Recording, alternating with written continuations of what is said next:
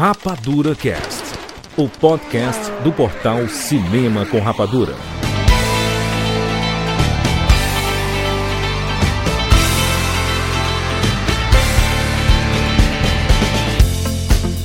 Seja bem-vindo, seres Rapadura em todo o Brasil. Está começando mais uma edição do Rapadura Cast. Eu sou Júlio de Filho. E no programa de hoje nós vamos falar sobre o cinema que reabriu. E aí? O que mudou? Estamos aqui com o Tiago Siqueira. Galera, se vacinem logo que eu quero encontrar vocês uma sessão tipo Vingadores Ultimato quanto mais cedo possível. Muito bem. Rogério Montanari. Vamos acertar ou errar. Só o futuro irá dizer. Catiuxa Marcelos. Juro, eu mal posso esperar pelo meu reencontro pessoal com o cinema. Eu falo, chega, eu fico com o olho cheio d'água. Tudo bem, muito bem. Não chore não, viu? Fiz, não meu. Deus. É porque. Sem choro nesse podcast. Acabamos de começar aqui. É, olha só. Vamos falar sobre o cinema que reabriu sim ao redor do mundo. O cinema está reaberto depois, né, de ter fechado, de ter ah, fechado, de ter, de ter aberto, depois ter fechado de novo, de depois ter aberto de novo. Ficou nesse vai e vem, mas agora acredito que seja é, em definitivo, como diria Galvão Bueno. em definitivo, bicho. Se bem que bicho é o Faustão, né? É o Faustão. Inclusive tá na Band e vai vai- Perdido vai no lançar- personagem, completamente. Sa- Sabe qual é o nome do programa do Faustão, é, Kátia? Na Band? Hum. Tinha o Domingão do Faustão na Globo. E na Band é Faustão na Band. Meu Deus. E vai ser Achava diário. que ia ser tipo o sabadão do Faustão. Não, vai ser segunda a sexta. Segunda, meu Deus do céu. Meu O cara tá Deus. com quase 80 anos, vai trabalhar todo dia, mano. Isso aí. Que loucura, hein? Loucura, loucura. Loucura, loucura é outro, né? Também tô bicho todo. que loucura, bicho. Meu Deus, cara, o Jurandir está em tá chamas. Engoliu a grade da Rede Globo. Vamos falar aqui sobre o cinema. Exatamente, temos muita coisa pra gente falar sobre os acertos e os erros durante toda a pandemia. Sim, os cinemas estão reabertos, as vacinações estão acontecendo ao redor do mundo. A gente sabe que a pandemia também está acontecendo, mas os cinemas já abriram, os blockbusters já voltaram aos cinemas, as pessoas voltaram a ter o hábito de ir ao cinema. A gente vai discutir sobre tudo isso desde lá, quando começou a pandemia em março. É, estamos falando aqui né, no processo de Brasil, Estados Unidos ali, fevereiro e março. É, a gente vai poder fazer uma análise agora aqui, um ano e seis meses depois. O que mudou? Vamos discutir aqui nesse podcast. É isso, vamos falar sobre cinema agora aqui no Rapadura Cast. Eu sou o Jefferson de São Vicente, São Paulo, e bem-vindos ao mundo espetacular do cinema.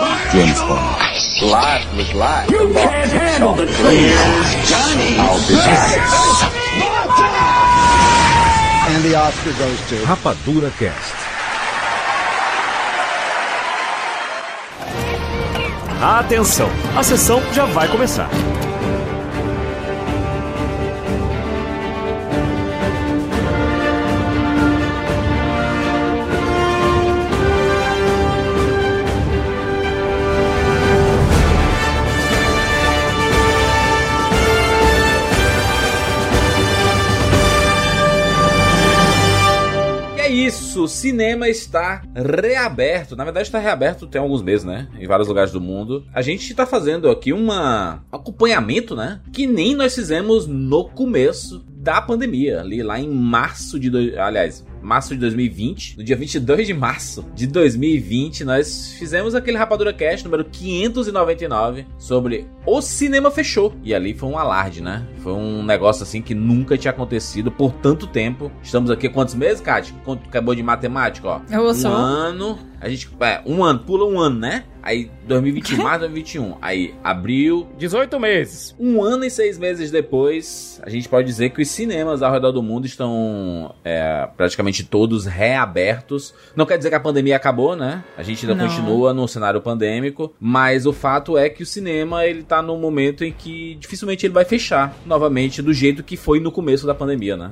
É, as coisas agora mudaram um pouquinho. Tem muita gente, ainda bem que já tá vacinada. O cenário realmente é muito diferente daquele que a gente discutiu lá em março de 2020, que ah, dá até um, negócio, assim, lembrar, né? Porque parece que foi um, um, dia desse, mas ao mesmo tempo parece que a gente tá nessa situação há muito tempo.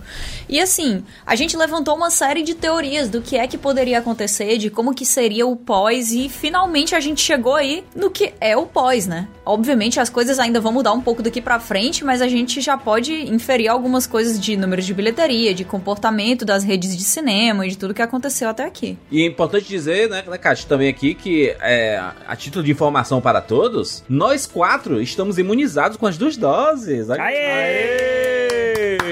Eu nem acredito! É. Ai, finalmente! Um ano e seis Aê. meses depois. Tomei, é... juras, a minha segunda dose hoje, no oh. dia da gravação desse podcast, alguma, assim, há uma horinha atrás. Vontade de chorar se eu me pensar. Já tá com o braço dolorido.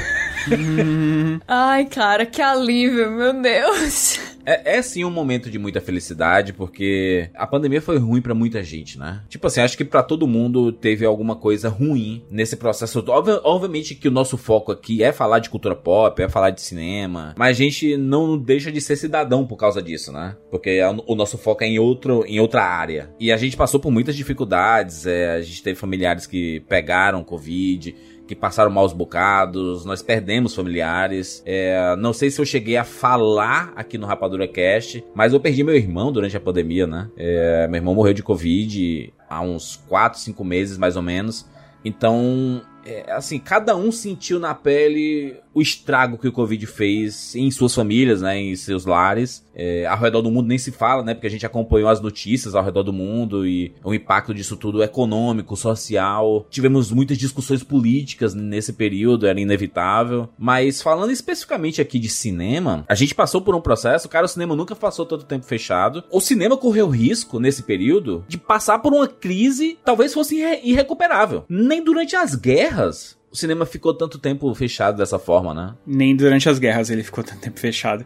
E eu lembro que quando a gente gravou aquele nosso primeiro podcast, é, a gente tava. Eu acho que dá para dizer que naquele momento a gente tava meio que. A gente não sabia é, como as coisas iam se é, desdobrar, né? Porque foi bem no começo ali, né? Nos primeiros meses a gente tinha mais ou menos uma noção de que seria muito ruim, e eu acho que isso se confirmou, infelizmente, né? Eu acho que foi muito ruim para todo mundo, pro cinema nem se fala, né? Porque realmente é, mudou a gente vai falar sobre, mais sobre isso, né? mas eu acho que mudou para sempre a forma como o cinema vai ser será visto pelas pessoas e pelo mercado também. Mas a gente tava é, era uma, eram incertezas muito grandes que a gente tinha ali naquele momento e a gente achou que seria ali um também um bom momento para pensar e, e, e, tentar entender o que poderia acontecer, né? Mesmo sem saber direito quais eram as trincheiras ali que a gente ia ter que, né? Que a gente que o mercado ia ter que é, criar e, e, se inserir para tentar sobreviver. É, é, curioso que depois de tanto tempo, a gente tá gravando isso aqui é, agora na, em outubro, né? E no começo de outubro e tal, não, ainda não sabe 100%.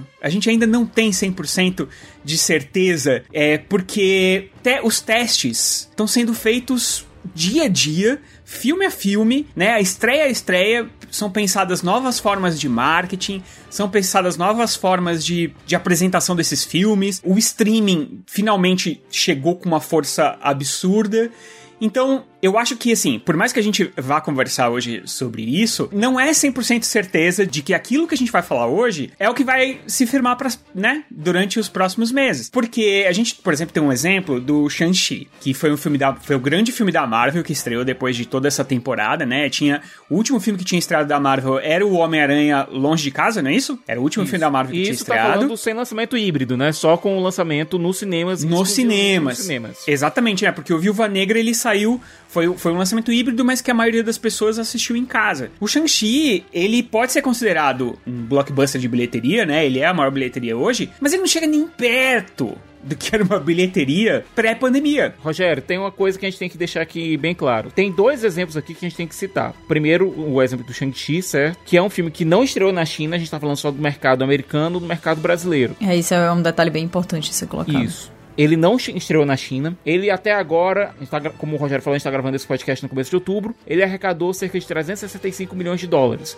Sendo que ele é a maior bilheteria dos Estados Unidos até agora, certo? Com 198 milhões de dólares arrecadados. Ou seja, ele arrecadou nos Estados Unidos, no mercado doméstico dele, 198 milhões. A maior bilheteria de cinema americano, a gente não tá levando em conta que é, cinema chinês, mas a gente tem que levar em conta que abriu no mercado chinês também, é Velozes e Furiosos 9, que arrecadou 172 milhões, quase 173 milhões de dólares nos Estados Unidos, mas com a estreia no mercado chinês, ele é a maior bilheteria de filme americano até agora, nesse ano de 2021, com 716 milhões e meio de dólares. A maior bilheteria do cinema americano, repetindo, de um filme. A segunda maior bilheteria de um filme americano até agora está sendo é, Shang-Chi Viúva Negra, com 360, 380 é, milhões de dólares. Ou seja, mercado chinês tá fazendo uma falta danada para esses filmes. Não, na verdade, isso aqui era o Godzilla vs Kong tá na tá à frente do Shang-Chi do Viúva Negra, né? Porque é mercado chinês. É, mas assim, não, não existe só a China, né? No, no mundo aí. O É. é. Velociriosa ele tem 200 milhões de bilheteria na China. Ok, é muito. Mas o filme faturou 700. Então tem 500 milhões ao redor do mundo aí, né? Mas ele ficou um tempão em cartaz. Então, mas tem essa grande diferença, porque os outros filmes eles ficavam o quê? Um mês em cartaz? Dois meses, um mês e meio em cartaz e, e arrecadava isso? O, o, o Velozes e Furiosos ficou um tempão. Eu, eu acho eu, eu acho até que a gente tá, tá antecipando a discussão aqui, porque Não, não, eu só queria. Eu só, eu, eu só quis falar isso porque, assim, fica parecendo que é tipo. É a resolução daquele primeiro podcast que a gente fez lá atrás. Não, não. Não, é, não é- é. A, gente tá na, a gente tá na porta de entrada do que vai ser o, o futuro desse mercado, estamos né? no É- acompanhamento aqui, né? Exatamente. A gente, a gente teorizou muito, a gente tá vendo algumas das teorias se confirmarem pro momento atual. A gente não sabe como que vai ser um pouco mais pra frente, porque é exatamente como o Juras falou, nós ainda estamos em um cenário pandêmico, então as coisas ainda vão mudar bastante daqui pra frente. Muita É. coisa ainda pode acontecer. Uma, co- uma coisa que é importante de falar é o que é que aconteceu com o cinema em si, né? Depois que ele fechou ali, a gente fez aquele podcast e a nossa expectativa era que o outras formas ganhassem mais poder, né? No, no mercado de entretenimento. Estamos falando aqui de VOD, estamos falando de streaming. A gente já tem números aqui de que muitos streams cresceram 30, 40% de 2020 para 2021. Isso é um número absurdo, um,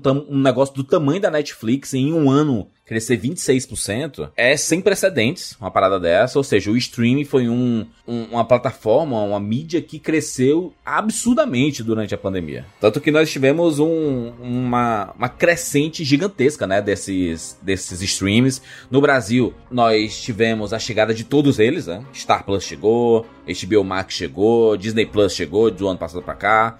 Então a gente tem já todos os principais majors, assim, todas as maiores apostas de streaming no mundo já estão no país. E a gente viu o crescimento disso absurdo, já que não tem cinema. Eu acredito até que nesse um, um ano e seis meses nós tivemos uma mudança cultural. Em um ano e seis meses, a gente teve uma mudança de comportamento de público. De que as pessoas passaram a entender mesmo o que é streaming, sem ser esse, meu Deus, que palavra é essa streaming? Que negócio estranho. Não, hoje as pessoas sabem o que é. As pessoas sabem o que é uma Netflix, sabem o que é um Globoplay, sabem o que é um Disney Plus. Já está na boca das pessoas, né? Enquanto o cinema estava fechado e não era opção de entretenimento para as pessoas, o streaming basicamente salvou quem queria consumir cultura pop na pandemia. O streaming foi o streaming que salvou. Só- eu, eu diria que salvou Hollywood, se pensar de uma forma geral. E sabe uma coisa que o streaming fez também, que é muito interessante? Ela fez as pessoas terem um pouco mais de paciência. Não sei se vocês já perceberam isso. Tem muitos filmes que estreiam no cinema que não são, vai, é, tipo, vai, que não é um Shang-Chi, por exemplo. Ou- Mas eu acho que a gente pode até, até poderia colocar o Shang-Chi nessa, nesse bolo, porque tem muita gente que fala assim, ok, vou esperar sair no Disney Plus, vou esperar sair não sei onde. E tipo, Parece que não tem mais aquela, aquele formigamento que a pessoa ficava. Ai, preciso ver logo, preciso ver no cinema. Porque as pessoas já sabem que ele vai pro streaming. Ah, eu não sei. Entendeu? E aí eu, eu não tenho tanta essa impressão. Cara, você assistiu o Shang-Chi? Não, mas, mas, mas é diferente pra mim, porque eu não acho que é uma questão de paciência. Eu acho que é uma questão de eu não vou sair de casa pra ir no cinema enquanto eu não tiver imunizada com as duas doses, que eu disse, né? Tomei a segunda hoje, vou esperar 15 dias pra estar totalmente imunizada e aí eu posso cogitar a possibilidade de ir no cinema. Eu acho que a. a- assim, é, obviamente é uma impressão pessoal, né? Eu acho que streamings, na verdade, eles têm deixado as pessoas menos pacientes. Na minha. Na minha concepção, assim. Porque eu acho que, por exemplo, sai uma temporada da série X. Aí o pessoal assiste e eles já estão tão acostumados com essa, esse ritmo de maratona, um atrás do outro, e tá sempre saindo, e sempre tem conteúdo novo o tempo inteiro, que aí o pessoal fica tipo assim, tá, beleza, então a outra temporada sai quando? Daqui a dois meses?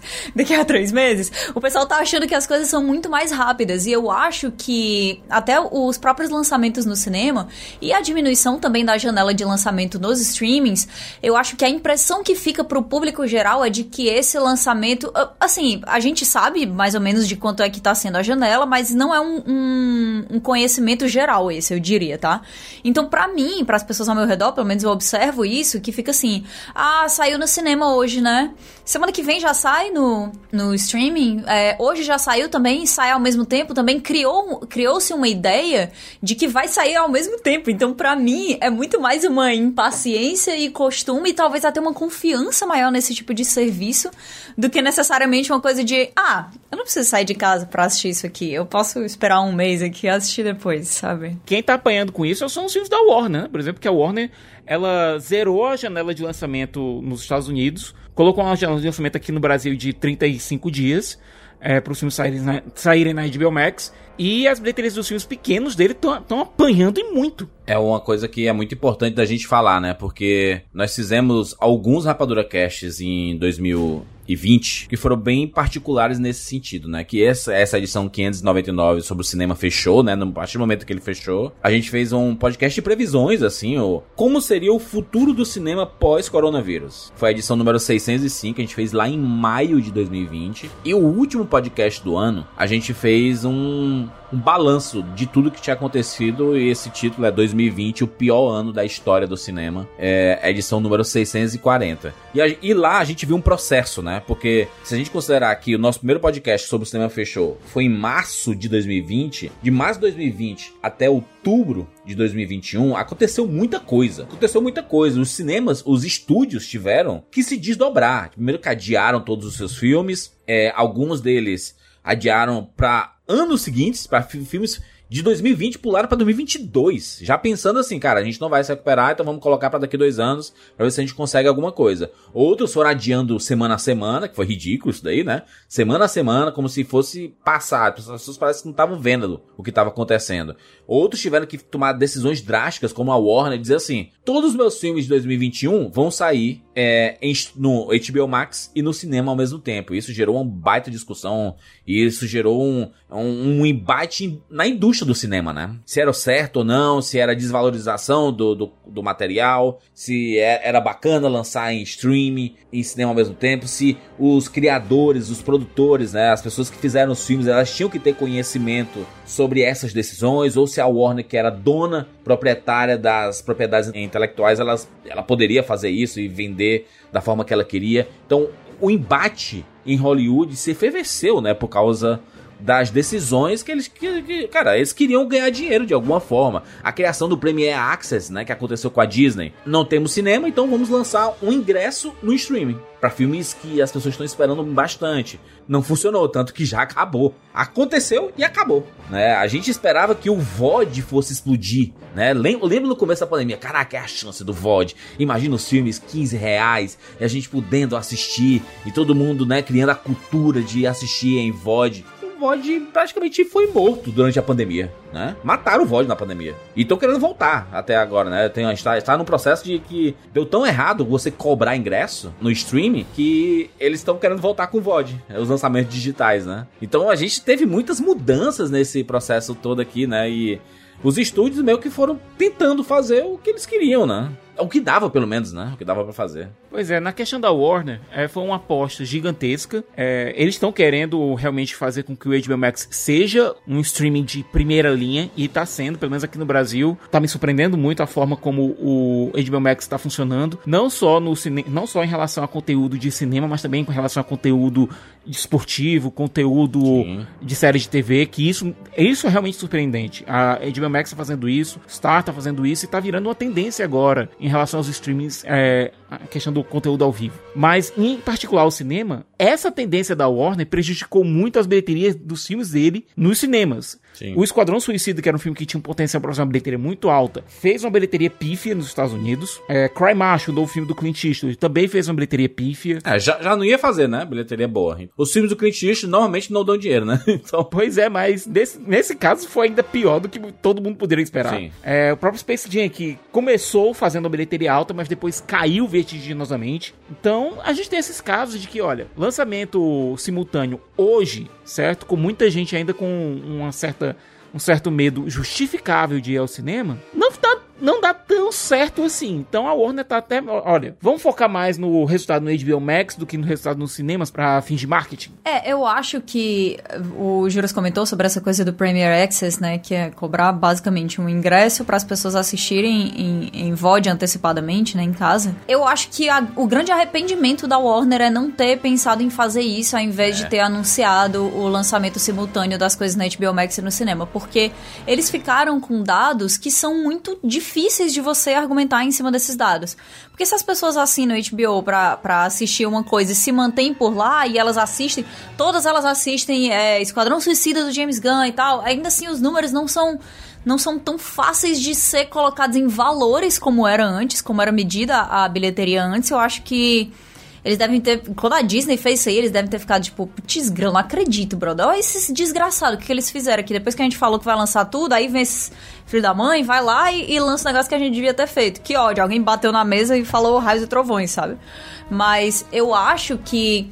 Isso é uma coisa que a gente vai discutir ainda bastante aqui pra frente. Os números de bilheteria que a gente tinha antes, pra mim, isso é uma coisa que vai ser muito difícil voltar ao que era. Totalmente esse igual. patamar, Esse patamar, bote uns dois, três, quatro anos pra recuperar o patamar que a gente tinha em 2019. se voltar a bater, porque eu acho que as pessoas estão em outro modo cultural de talvez não ir mais com tanta frequência assim ao cinema. Exatamente por causa dos valores e porque hoje a gente tem uma demanda muito maior de streams. E quando a gente fala de demanda, a gente fala de grana, né? De você assinar. E o ingresso de cinema é o preço de um streaming. Então você bota na balança, né? Você e a Kat falaram da questão do Premier Access. Eu vendo aqui uh, os números de bilheteria nos Estados Unidos, me vem uma coisa estranhíssima.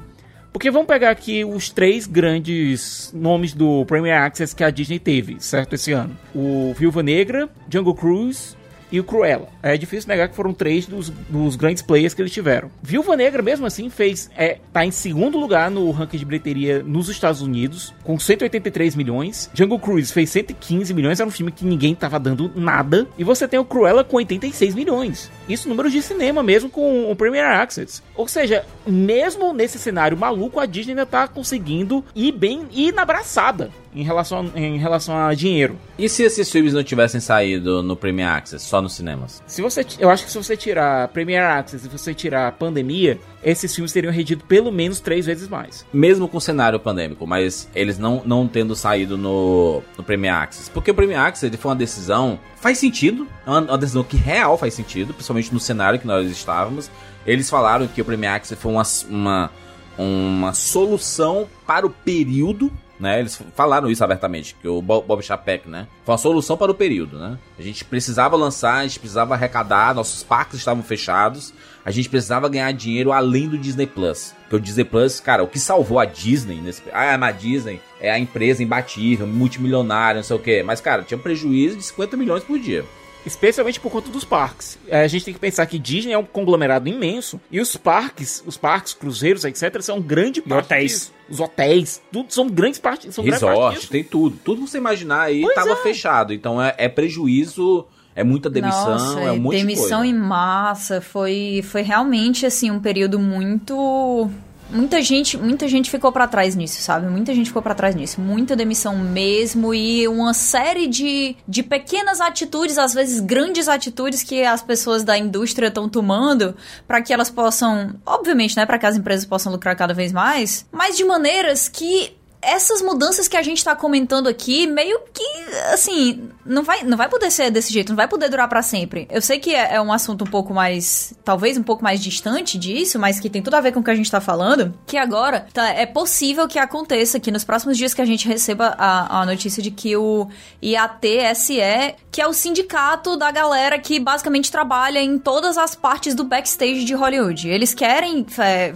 abrir um, uma discussão para realmente começar uma greve. A gente lembra muito bem como foi o desastre completo da greve dos roteiristas lá em 2017. Existe Hollywood antes e depois da greve dos roteiristas. E a, juras, agora vai ser muito mais tenso, porque não é só é, um aspecto, entendeu? São vários aspectos da produção. E é uma galera que, que tá demandando coisas que, que, na verdade, são muito básicas, né? Que é tipo assim, preciso de horas de descanso, dias de descanso, porque são pessoas que muitas vezes trabalham assim 18, 20 horas por dia. É, é, é um fato conhecido de que existem vários acidentes de, de maneira relativamente frequente das pessoas caírem de exaustão operando máquinas e, e né, enfim, acontecerem acidentes gravíssimos. E o pessoal fica afastado de tudo, né? Fica afastado de amigos, de família, do, do resto da comunidade, porque eles não têm tempo para absolutamente nada enquanto eles estão completamente imersos nessas produções. Eles querem exigir esse tempo de descanso, eles querem exigir salários maiores, porque os salários são muito baixos e é um. um é um, um ambiente de trabalho. Um ambiente de trabalho não, né? É um, é um. Como é que eu posso dizer? Uma área e é uma área de trabalho que é muito incerta, porque você trabalha em uma produção e pode ser que você passe um ano aí sem trabalhar em outra produção até aparecer uma outra oportunidade, né? Então, salários têm que, que dar uma aumentada. E, e essa parte aqui tem tudo a ver com o que a gente está falando aqui, o motivo pelo qual eles estão falando tanto desses valores Veio aí daquela da discussão toda do processo que a Scarlett Johansson ficou na frente aí da coisa toda do, do, Disney Plus e do Premier Access, porque aparentemente as empresas elas alegam que streaming é uma nova mídia. E que porque é uma nova mídia, não é como televisão e não é como cinema, eles têm direito de pagar menos para as pessoas que estão trabalhando nas produções de streaming porque é uma novidade, entendeu? É uma coisa ainda muito incerta, mas a gente recentemente fez aí um podcast de 10 anos da Netflix não é mais uma, uma mídia tão nova e definitivamente com essa, essa catástrofe que foi a pandemia do, do Covid-19, a gente acelerou muito esse processo de tornar os streamings a, o normal o canto para qual todo mundo vai, o, o canto para qual as maiores produções vão ser, vão ser assinadas, vão ser produzidas. Então não tem como você chegar e dizer assim: ah, não, gente, é uma nova mídia, então a gente vai pagar menos aqui pra galera. Aparentemente, eu não consegui. Eu vi algumas pessoas falando sobre isso, comentando sobre isso, mas não consegui é, encontrar ainda. É, alguns streams, algumas empresas até alegam, por exemplo, a, a Apple estava alegando que devia pagar menos para as pessoas do que elas são pagas em produções da Netflix, porque como ela tem menos assinantes que a Netflix, ela é um serviço menor, entendeu? a Apple. Quando começou a pandemia, tudo fechou, inclusive as produções, né? Então nem o filme estava sendo feito, nada estava sendo produzido. E, cara, se não tem cenário para construir, se não tem é, sets para organizar, se não tem coisas para carregar, né? Os caminhões para carregar os, os materiais ao redor do, de um cenário, de um país, para levar de um lugar para outro e tudo mais, você fica parado, você fica sem trabalhar. Eles estão certos em, em brigar pelo por, por, uma garantia, pelo menos, né? Pra eles Sim, terem claro. certeza de que eles vão ter o trabalho, que vão ter a garantia, porque muita gente foi tão. Tanta gente foi foi, foi demitida, foi muita gente demitida desse processo todo, né? E, e, eles ficaram meio de que desamparados, né? E, cara, sem eles não funciona. É, nada funciona. Sem dizer que hoje em dia as produções é, porque assim, as produções, assim como a, os lançamentos de cinema, a produção cinematográfica praticamente parou. Acho que a gente é. pode dizer que ela totalmente parou. Parou, né? Parou. E aí depois ela foi retornando aos poucos e hoje em dia é, existem cuidados é, que fazem com que, por exemplo, os sets tenham muito menos pessoas trabalhando. Tivemos o caso lá do Tom Cruise, né, emblemático, no Missão Impossível 7. Sim, a gritaria do, do aquela, aquela, aquela gritaria que vazou do Tom Cruise xingando assim, porra, a gente tá sendo um exemplo pra Hollywood, seus pau no cu. Vocês têm que entender isso, bando de filha da puta. Vocês ficam saindo, embriagando e não sei o que. Bota a porra da máscara, bando de filha da puta. Ele tava. O Tom Cruise putaça, porque, cara, você parar uma produção dessa, são milhões jogados fora. Obviamente. Bom, aí a gente não vai entrar em. Eu nem vou falar o que eu ia falar, porque é foda a pessoa gritar assim com o povo, mas. Não, não dá para romantizar é assédio moral. Isso é um assédio moral o que ele fez. Mas, mas, mas tudo que, que tá acontecendo era muito grave e uma das únicas produções que tava continuando era de Missão Impossível, porque tinha gente colocando a mão no fogo, ele era uma dessas pessoas. E quando você. Quando surge na mídia de que teve um caso de Covid, tudo para, porque ninguém mais confia naquela produção ali. E jura, só, só deixando claro aqui o negócio da, IA, da IATCE que eu falei. É, que- porque a gente comentou sobre a, a greve dos roteiristas, né? Eu tô olhando aqui. Aparentemente, a IATSE, ela inclui assistentes de palco, é, assistentes e consultores de figurino, o pessoal que cuida de cabelo e maquiagem, designers de set e técnicos de produção. Como é que a gente vai ter qualquer produção sem essa galera? Agora, em relação ao Tom Cruise, também tem o fato da frustração dele. Dava pra notar naquele discurso dele não só raiva, mas também muita frustração. Não foi um discurso, né? Foi um acesso de raiva ali, né? Basicamente. Pois é, né? se você tem um protocolo de Covid, se tem uma pessoa no set com um teste positivo, todo mundo tem que parar e ficar em quarentena por 15 dias. Todo mundo. Então dá pra, dá pra entender um pouco da frustração dele naquele momento. É aquela coisa, esse protocolo que Missão Impossível estava seguindo serviu de modelo para as produções que continuaram a filmar durante esse período. Especialmente considerando o tamanho da produção de Missão Impossível. Aí a gente tá falando de uma produção gigantesca que com certeza ficou ainda mais cara por conta da, da implementação desses protocolos, porque tudo fica mais lento, tudo fica mais devagar. É, você tem pessoal Gente, tem que lembrar que cinema não é só o diretor que fica gritando ação e os atores lá na frente, não. Como a Kat falou, você tem assistente figurino, você tem o pessoal do cabo, tem o pessoal da elétrica. São milhares de pessoas, né? Se queira trabalhando ali. né?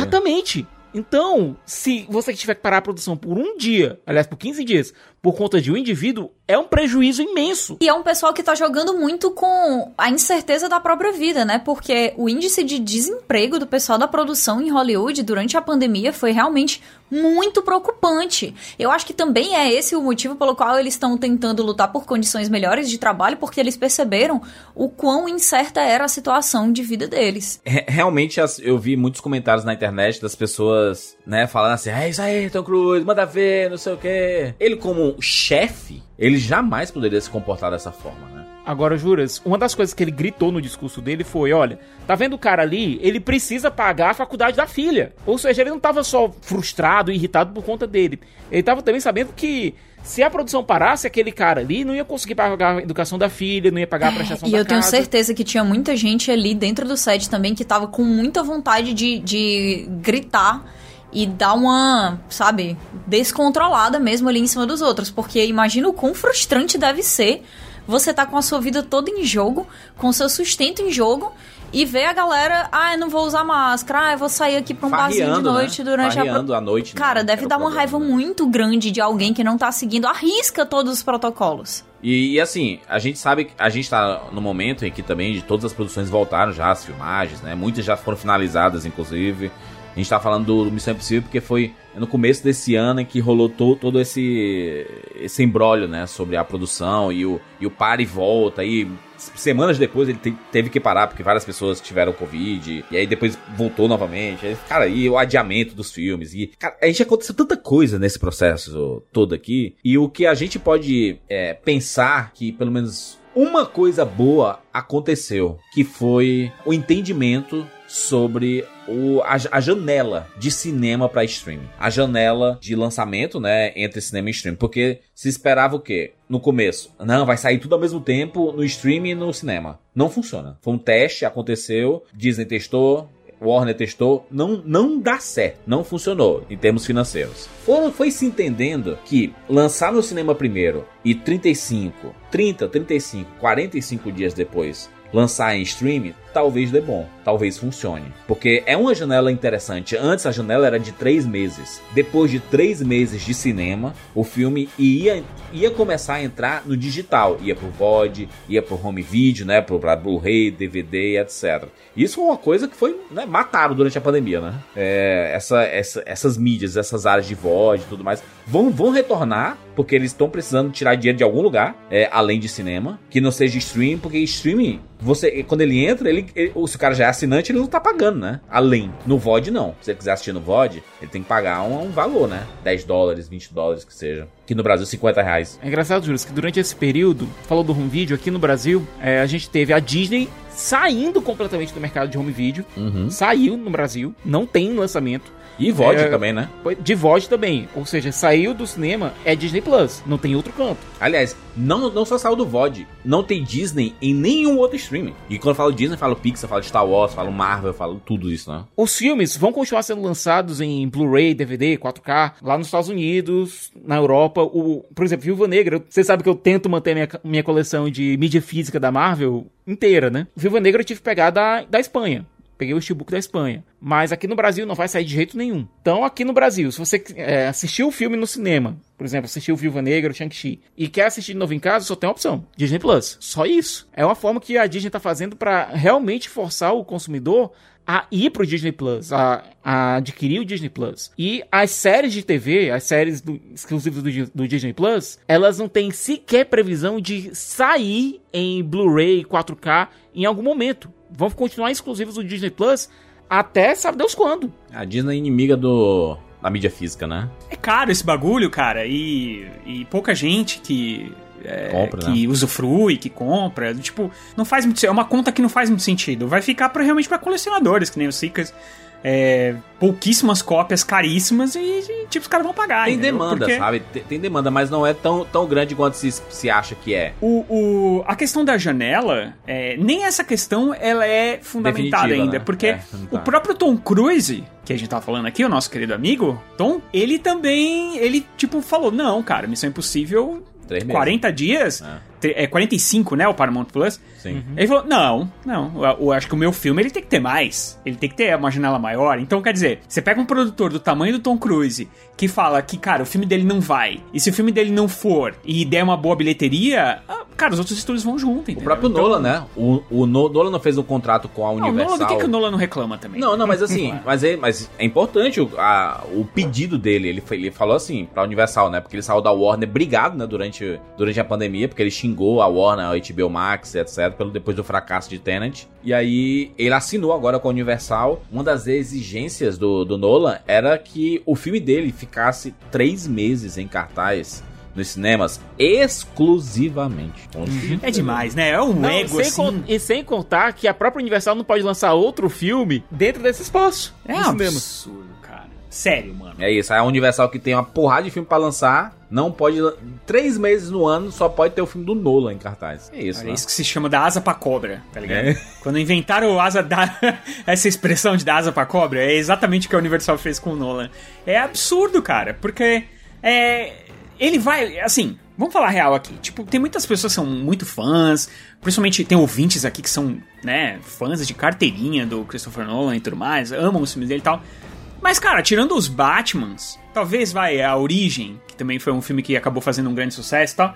Ele não é um cara das grandes bilheterias pra, pra poder bancar três meses de bilheteria sem a Universal lançar outro filme, cara. É, é uma loucura isso, mano. Se você for pensar bem, não faz sentido nenhum. É, mas ele construiu seu seu pedigree nisso, né? Ele faz esse, esses. Ele faz o, blo- o blockbuster de arte, como, ele, como se fala, né? Adoro se falar, é o blockbuster de arte, O blockbuster de arte é muito bom. né? é o. é, é que eu fiz as aspas aqui, né? E não deu, não deu É, mas, mas, mas é verdade, o pessoal fala isso mesmo. É. Porque é tipo assim, ah, é blockbuster. Mas não é um blockbuster assim, não, Não compare Vingadores, com. É, exatamente. Mas é um blockbuster que faz você pensar, que faz. O pessoal tá sempre tentando se separar um pouco. Tá bom. Ela só. Na, verdade, é, é tipo assim, é um filme muito caro com um viés mais artístico, assim, né? E, e, e olha lá no artístico, né? Também. Vamos. Mas não, não é- não é sobre É, é isso. né? caro e com expectativa bem mais alta de bilheteria do que um filme independente. A verdade é. É, mas, só ele, mas, mas existe um pedigree ali, né? Ele tem um portfólio que, Sim, que faz sim, jus vai- à, à É a- exigência dele, entendeu? O, como é? O orçamento de marketing, aí, é, na verdade, essa é a grande diferença. É muita grana no marketing, é muita grana na divulgação, é muita entrevista, é muita gente falando sobre a produção, sobre o diretor, sobre tudo. Então é um blockbuster, é um blockbuster sim. E ele pediu, não foi? Que ele pediu o mesmo valor da, da produção, é o mesmo valor de marketing, não é isso? então. É, ele pediu 100 milhões pro orçamento e 100 milhões pro marketing É? do filme dele. É, gente, aí tá difícil. Mas, olha, eu é, em relação ao a isso, se o filme for lançado lá em 2023, por exemplo, quando realmente precisar de um pouco mais de esforço pra trazer um público maior pros cinemas, dá pra, forçando assim, esticando da baladeira, entender pra onde ele tá chegando. É engraçado que lá atrás, quando a situação estava ainda caótica, Tom Hanks, recém-recuperado da Covid, ele tinha dito: olha, uma das coisas que vai ser fundamental para a retomada dos cinemas, para fazer com que o público volte aos cinemas, vão ser os filmes da Marvel. E, honestamente, por enquanto, bem, pelo menos em relação ao mercado americano, ele estava certo. Os dois maiores filmes do ano até agora nos Estados Unidos são os filmes da Marvel. Talvez não por agora, né? Mas acho que a partir de Eternos, o próprio Spider, é, Doutor Estranho e tudo, acho que são filmes que vão atrair bastante atenção em termos de bilheteria, sim, né? De as pessoas. Cara, não dá pra esconder que é realmente um movimento muito massa você assistir um filme blockbuster da Marvel, uma grande produção não só da Marvel, né? De todas essas empresas, assim, a DC, é, essa galera que faz filmes como Jurassic Park, Velozes Furiosos, desse, eu não vi nada disso no cinema, né? O Velozes Furiosos 9, eu que sempre vi todos os filmes da franquia Velozes Furiosos no, nos cinemas, o 9 eu ainda não vi, porque estreou lá, lá atrás, eu não tinha nem tomado a primeira dose ainda, então nem, nem, nem me arrisquei em, em assistir. Então eu, eu acredito que o, o cinema, ele passou por uma provação muito grande durante esse processo, né? Foi entendido. Acho que tivemos duas viradas de mesa interessante. Os estúdios abandonando os cinemas, dizendo assim, cara, o Tenet saiu aí, foi um fracasso, eu vou adiar meus filmes. Sinto muito cinema. Você aí, né, reabriu com seus protocolos e não sei o que, piriri, pororó, distanciamento, etc. Mas, cara, eu não vou lançar meu filme para ser fracasso. Eu gastei aqui milhões nesse filme. Não, o quero... Tenet foi o que abriu o olho de todo Sim. mundo, porque, ah, o Christopher Nolan, ele quer porque quer, ele queria porque queria lançar em uma data específica, porque era uma data especial para ele. Era 10 anos de a origem, mais. né? É. E que não tinha absolutamente nada. O filme, o Tenet, não tem absolutamente nada a ver com a origem. Mas é toque, mano. Quem tem toque sabe. E aí ele lançou, a bilheteria foi um fracasso, assim, foi muito longe do que estavam esperando. Na verdade, nem sei se estavam esperando muito longe disso, dadas as, as circunstâncias. Mas realmente, aí todo mundo olhou e disse assim: meu irmão, peraí, vamos, peraí, peraí. Chama a galera pra reunião. Daí entra todo mundo no Zoom. Gente, é o seguinte. Christopher Nolan acabou de tentar lançar o filme dele. O que aconteceu foi isso aqui. A bosta. Vamos adiar, né? Tava todo mundo aí dando trabalho pra adiar, vamos adiar, né? Todo mundo ok com isso, ok com isso. Então, grande abraço, a gente se vê no que vem. Saiu a notícia, inclusive, recentemente, de que Tenet deu um fraco. Foi, ele deu um prejuízo pra Warner de 50 milhões de dólares, né? No, no frigir dos ovos. 50 milhões de fracasso. É porque a gente fala de 50 milhões como se fosse 10 reais. 50 milhões de fracassos, é ótimo. Mas não, mas não é. A, a, a, gente não fala de 50 milhões como se fosse 10 real, né? E, porra, é 50 milhões. Ah, quando a gente fala do dinheiro dos outros é muito fácil, é Júlio. Muito é de falar do nosso. A gente, a gente chama é 50 mil. Não, mas se a gente for falar relativamente com o tamanho da Warner, né? Com, com tudo que ela tem, é, com o valor que ela tem no mercado, de ações, inclusive não é tanto dinheiro. Mas, pro momento em que foi, foi muito dinheiro, cara. Porque as empresas, elas estavam pagando tudo do bolso, né? Tipo assim, tem muitas, é, muita gente perdeu emprego, mas muita gente continuou no emprego e mesmo sem trabalhar, sem trabalhar, continuou recebendo. Né? Então, isso, a, a, os estúdios tiveram que continuar pagando um monte de gente. Então, é, Cara, é você ter um monte de prejuízo um atrás do outro, e aí você ter que bancar um filme por causa de ego. Tem que ser agora por causa do ego do cara. E, e o ego do Nolan naquele ponto, Rogério, tava, tava em overdrive. Você tinha revista chamando ele de o salvador do cinema. Sabe? Quando, honestamente, se a gente for botar no frigir dos ovos, o Shang-Chi tá mais perto de ser salvador do cinema do que o Tenet. Tava rolando uma, uma preocupação muito grande por parte de praticamente todas as pessoas que estão envolvidas com redes de cinema. Praticamente todo mundo. Porque tava assim, o cinema fechou, eu tô sem ganhar meu dinheiro. O pessoal tá dizendo em lançar só em streaming. Aí a, a o pessoal tá dizendo que não vai pro cinema de jeito nenhum. E o que, que eu vou fazer? Eu vou fechar meu cinema? Eu vou fazer, não sei o que. E tanto que a gente viu ao longo dos, dos próximos meses a galera ir à loucura, assim. Quando a Warner Sim. falou que realmente ia fazer o lançamento simultâneo, meu irmão foi. Tem vários vídeos aí de gente quebrando coisa em cinema, de é. gente dizendo que nunca mais vai mostrar Dono de cinema Warner. rasgando os posters, caraca, tem um revolta. Tanto é que depois a Warner teve que esclarecer. É, vai ser só esse ano, gente. É só, só 2000. É, mas é porque pra gente, a gente tá olhando de fora e a gente tá observando a situação friamente e, obviamente, levando em consideração o quanto isso é uma exceção e o quanto isso é gravíssimo. A situação que a gente tá é gravíssimo. Isso não pode ser ignorado de jeito nenhum. Mas quando a pessoa tá totalmente dentro da coisa e ela tá vendo só o seu lado individual, ela entra em desespero mesmo, né? É, é que nem. E eu é acho que a nem própria, tava- a própria imprensa, mas Júlia, só completando uma coisa, eu acho que a própria imprensa comprou muito essa ideia do Nolan ser o salvador do cinema, porque a imprensa, e aí eu acho que fa- mais a mídia de internet e tal, ela precisa, aliás, acho que até do, do se você for pensar bem, até,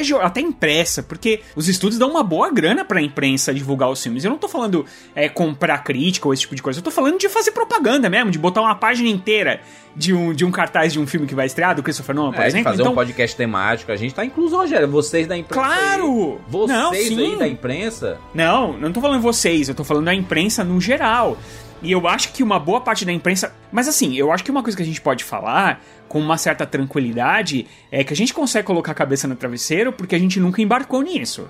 De apressar as coisas Que bateu o pé e fechou portas. Foi o rapadura. Eu acho. Eu acho que a gente pode. Não, não tô querendo aqui dizer que nós somos o. Meu Deus, o, Não. a grande exceção do Brasil. Não é isso que eu tô dizendo, mas eu tô dizendo que é o seguinte: num- em um momento em que a imprensa parecia, aqui no Brasil principalmente, parecia embarcar nessa ideia de vamos reabrir a qualquer custo, a gente não foi. A gente não foi nessa onda, entendeu? Então. Assim, se a gente tava certo ou errado, a gente vai saber no futuro, não agora. Não, Acho que a gente ainda tava não sabe. certo, isso é óbvio. Tanto que os cinemas fecharam em seguida. E não foi por causa do rapadura, entendeu? Sim, mas aí, por exemplo, é por isso que é relativo, porque um dono de cinema que fechou o cinema, ele pode falar que a culpa foi nossa, entendeu? então, é, é uma questão de ponto de vista. Eu acho que mais pra frente, quando as coisas se assentarem e. Culpa do rapadura que criou essa pandemia. É, realmente foi a culpa Não, nossa. não foi que criou, mas que não ajudou os cinemas a reabrirem, tá ligado? É, como, é- é os difícil, cinemas cara. fecharam. Eu, eu- entendo o que tu tá falando, mas o- os, os cinemas fecharam porque os números estavam exorbitantes. E, não, e outra, os estúdios abandonaram o cinema. Que, que, era, que era isso que eu queria falar. Tiveram duas viradas de mesa. Uma era ó, o cinema precisa. Cara, foi, foi óbvio que cinema precisa de filme. Filme novo, não filme velho. Não é fazer sessões clássicas. É massa quando tem uma homenagem a, né, colocar todos os filmes do Senhor dos Anéis, o Harry Potter. É muito legal. Mas isso não atrai pessoas. É que nem stream sem lançamento novo. No começo é legal. Depois as pessoas, sim, as novidades, cadê? A gente vai viver da- da- das coisas mais antigas? Então, no começo, foi percebido ali que o cinema precisava dos filmes. E os estúdios falaram o quê? Opa, peraí, não vou lançar, porque eu não quero que seja fracasso. Eu quero, esse filme tem que se recuperar de em algum momento. Então vou adiar todos os filmes. E aí foi um, um efeito manada, né? Todos os estúdios começaram a adiar todos os filmes. E cara, o cinema sem lançamento não existe. Ele fechou, porque não tinha filme. Então os cinemas fecharam ao, ao redor do mundo. Até que os estúdios começaram a criar estratégias para tentar arrecadar com essas produções que eles tinham, né? Então a Warner fez lá ah, seus lançamentos ao mesmo tempo, o Disney Plus teve Premiere Access, a Universal e a Paramount venderam seus filmes para streamer, tem filme da Universal da Paramount na Amazon, na própria Netflix e etc. Todo mundo deu seu jeito para tentar arrecadar de alguma forma. E aí foi percebido que lançamentos híbridos não funciona. Aí o cinema, olha a outra virada de mesa, né? O cinema percebeu assim: hum, vocês estão vendo aí que não dá bom, né? Então tem que lançar primeiro no cinema. Lança primeiro no cinema, vem um dinheiro mais rápido, né? Porque é um período de um, dois meses que o filme fatura ali. E vem, vem a grana. E aí, depois você comercializa de outra forma. Foi percebido. Por isso que o Premiere Access acabou. Por isso que essa decisão de lançar ao mesmo tempo no cinema e no, e no stream, a Warner não vai repetir em 2022. Porque foi percebido que a importância do cinema em termos de retorno financeiro, né? E a Disney tá vendo isso com Shang-Chi, cara. É, Shang-Chi tá tendo, tá tendo esse retorno agora bom financeiramente no cinema. Vai ter mais retorno quando o pessoal quiser assistir no, no Disney Plus. É, no mercado que tem. Nos mercados que ainda tem home, home video. Vai ter gente que vai comprar. Enquanto isso, os filmes que foram lançados no Premiere Access, tudo isso foi aglutinado. Vai ser só uma vez que a pessoa vai comprar e pronto. A treta da Scarlett Johansson foi muito forte, né, ali, porque ela decidiu comprar uma briga com uma gigante. É uma atriz comprando briga com um conglomerado, né, com, contra a Disney. A casa em que ela esteve por muitos anos, sendo a Viúva Negra, né, no, no universo dos Vingadores. E ela tava, no meu ponto de vista aqui, corretíssima na indagação dela. Porque foi prometido pra ela que o lançamento de Viúva Negra seria exclusivamente no cinema. A partir do momento que a Disney decide lançar também no stream, você mina a possibilidade de faturamento maior do seu filme no cinema. Isso é óbvio, né? E aí ela falou assim: se ela é uma atriz, né? Ela é produtora também, e ela ganha, ela tem direito de bilheteria, né? E ela sabe que se assim, tem, tem uns uns gols, assim, né? Se faturar 300 milhões, você ganha um, uma porcentagem. Se faturar 400, mais uma porcentagem. 500, mais uma porcentagem. 600, mais uma porcentagem. Se você mina a possibilidade de ganhar essa grana, você tá meio que sabotando a possibilidade dela ganhar dinheiro também. Então, Mas, mas sabe por que ela tá certa? Não é. Porque assim, pode parecer, a, a uma primeira vista, que ela tá sendo egoísta a ponto de pensar no dinheiro ao invés de pensar nas pessoas é, não tá que não podem ir no cinema por causa da Covid. A Disney pela, né? Pelos anos que, né, fiz que ela ganhou dinheiro. Sim. cara. Não, e, e tem essa história de tipo assim, poxa, ela tá reclamando que a bilheteria é menor porque as pessoas não foram ao cinema por, por causa da pandemia. Nossa, ela só pensa em dinheiro e tal. Mas na verdade, a reclamação dela é porque a Disney quis dar uma desperta. Ao invés de chegar pra ela e falar o seguinte, olha, a gente vai te pagar, a, gente tem que te pagar uma porcentagem de bilheteria, mas como a gente vai dividir o filme, a gente vai te pagar uma, uma porcentagem, uma, uma porcentagem, sei lá, de, de assinatura. Do Premier Access, é, né? do Premier Access, sei lá. Não, os caras ficaram pianinho, tipo, não, o teu contrato só tem cinema, não tem Premier Access. Nem existia Premier Access quando ela assinou o, o contrato, Sim. entendeu? Então, é sempre alguém tentando dar uma desperto. É, e quando você coloca aí no, no- na jogada aquilo que a gente conversou sobre o negócio de considerarem streaming como uma nova mídia e por isso os pagamentos serem bem menores e tudo ser bem menor, é bem complicado isso, né, gente? Porque É. né, é a escala de Johansson que tá comprando essa briga, realmente, mas as pessoas que se prejudicam com essas, essas decisões da- das empresas são todo mundo, todo mundo que tá envolvido na produção. Sim, ela se prejudica porque ela ia ganhar o percentual da, da bilheteria, se prejudica, mas também, se vocês pararem pra pensar, ela foi a única, o único filme da Marvel que teve lançamento em aspas, aspas, home video, né? Porque eles podiam ter é, adiado um pouquinho pra sair aí mais perto de Shang-Chi nos cinemas ou algo assim. Mas não, lançaram o dela em- em- no Premier Access e todos os outros vão direto pro cinema. É que o filme dela tava cansado já, né? Vamos falar. Tava, tava, Tava cansado, cansado. tava cansado. ele- Mas Porque ele assim, saiu cansado. Mas a, mas a culpa não é dela, não é do pessoal da produção. Então, assim, tava cansado, mas se eles tivessem lançado há uns 5 anos atrás, como eles deveriam, tinha dado tudo certo. é, foi cansado porque deu azar, né? Infelizmente. Nossa, deu. né? Não, Deu foi, muita, foi muita falta de sorte mesmo. Mas é, a gente sempre. A nossa primeira impressão sobre essas coisas, ela é sempre muito negativa quando existe uma pessoa que tá na frente disso tudo. Porque a pessoa sempre vai parecer uma chorando por mais dinheiro ainda quando já se é milionário, né? Uma grande egoísta e tudo mais. Mas a verdade é que esse. Essa discussão ela tinha que ser levantada. Ela tinha que ser levantada porque vai ter muita gente que vai ser prejudicado com esse novo modelo. E se esse novo modelo não for revisto, os detalhes dele não forem revistos, os estúdios vão tentar empurrar com a barriga essas decisões para daqui a muitos anos. E enquanto isso, a galera que tá trabalhando na, na produção dos filmes vai ganhando menos. E outra, né, E sem contar que essas coisas não iam chegar. E se, a- e se for esperar. Juras, se for esperar por alguém pra falar sobre isso aí, pra parar na mídia, É. que não seja uma atriz super conhecida ou um diretor super conhecido, meu amigo, boa sorte. É, E boa pra sorte. chegar nisso, teve, com certeza deve ter tido muita negociação de, é, de bastidores que a Disney deve ter batido o pé e falado: não, sinto muito, é isso mesmo. E ela falou: ah, é? É isso mesmo? Então tá bom.